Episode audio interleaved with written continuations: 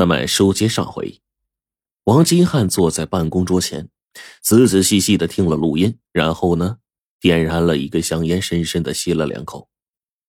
他已经越来越明显的感觉到，这一场敲诈案不同寻常。这个在异国他乡丢失的装有九份遗嘱的红色小盒子是怎么落到敲诈者手里的？而且这个敲诈者似乎非常了解中国国情。看出了遗嘱中不可告人的一面，那么敲诈者为什么首先选择了潘万才作为敲诈对象呢？其他八位企业家会不会也接到了敲诈电话？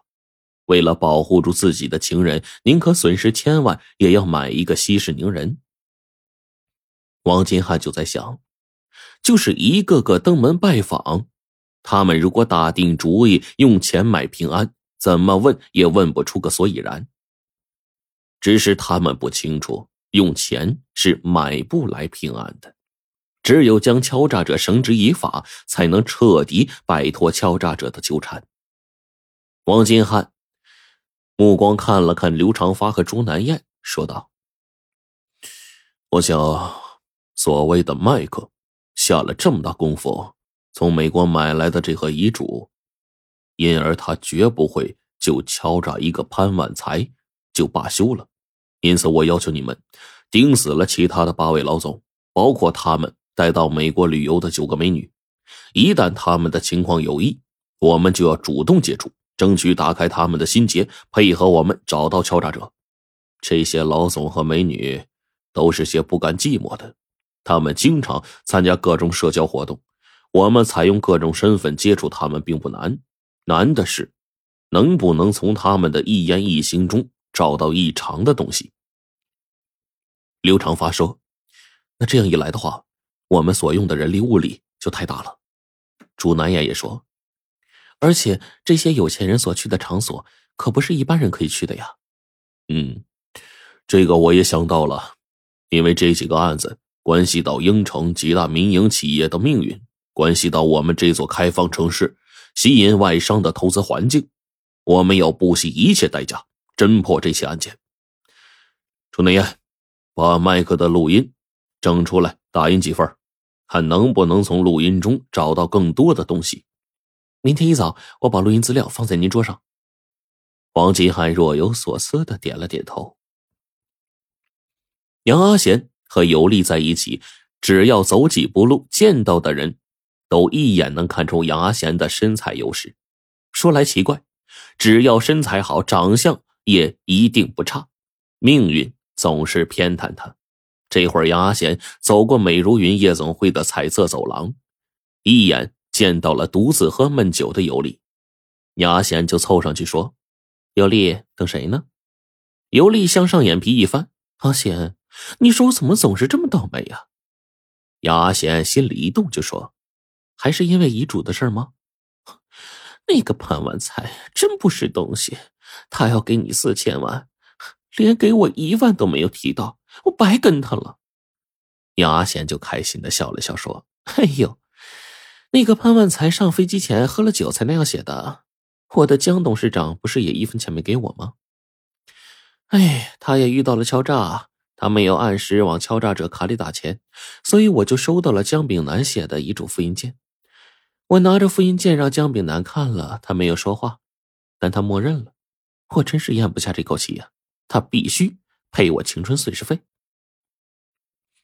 尤丽正和杨阿贤说着呢，就看见一个小平头男子，他一下就站起了身，说：“啊，我有事啊，失陪一下。”小平头见了尤丽，搂着他的肩，扭开了一间包房的门。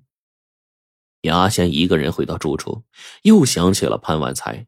这个被自己甩了的潘万才竟如此有情，在生命即将完结的时候，还在遗嘱上分给他一笔巨款，这是他做梦都没想到的。牙贤想到自己只因潘万才比江炳南显得老相，就另攀高枝，就有几分愧疚。他从这个小皮包里找出手机，然后给潘万才拨了过去。先是听到手机咚咚的怪声。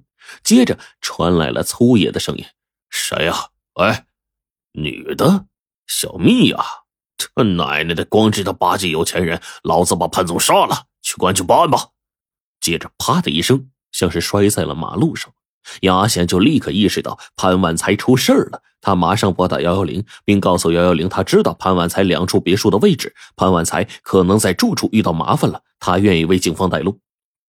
杨阿贤最终在应城市第一人民医院的急诊室见到了满脸血迹的潘万才。经过医生的紧急包扎，一个小时之后，潘万才已经平静的躺在了雪白的病床上。案发现场不在杨阿贤猜测的两座别墅里，而是潘万才和老婆常住的二层老宅的门前。当时潘万才吃过晚饭，正独自在院外的柏油路上散步呢。突然，从他背后扑上了三个人，各自拿着工具，劈头盖脸朝他一顿猛砸呀！幺幺零接到杨阿贤的报案，王金汉带着刘长发和朱南燕飞快的赶到了现场。朱南燕给现场拍了照。潘万才被幺二零抬走了。王金汉握着强光手电，在案发现场巡视着。他找到了犯罪嫌疑人袭击潘万才之前的藏身处，那是一个近一米深的路基下，距离潘万才的老宅有三十多米。嫌疑人显然在那里待了一个多小时以上。土坑里的十几个烟头已经证明了这一点。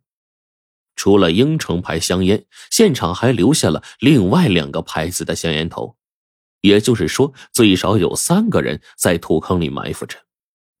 王金汉后悔没有把跟踪的那十八个老总、美女的刑警定为二十四小时紧盯着，那样就会避免发生今天的事了。也难怪警力不足啊！最近主要警力正在全力以赴侦破两起人命案。命案必破，这是省厅下达的死命令，破不了，自己这个局长也就别干了。但是此案愈演愈烈，离命案还有多远呢？王金汉就想，今后这九个老总仍将受到威胁，必须加强对此案的调查和对他们的保护。王金汉边想边回到了案发现场，在他的强光手电下。再次确认嫌疑人留下的木棍，那上面沾染了已经发黑的鲜血。王金汉刚刚站直身子，腰间的电话就响了。电话是刑警队队长叶翔打来的，说应城差别化涤纶有限公司董事长姜炳南在自家卧室遭猎枪袭击，现正在市第一人民医院抢救。王金汉的脑子霎时间。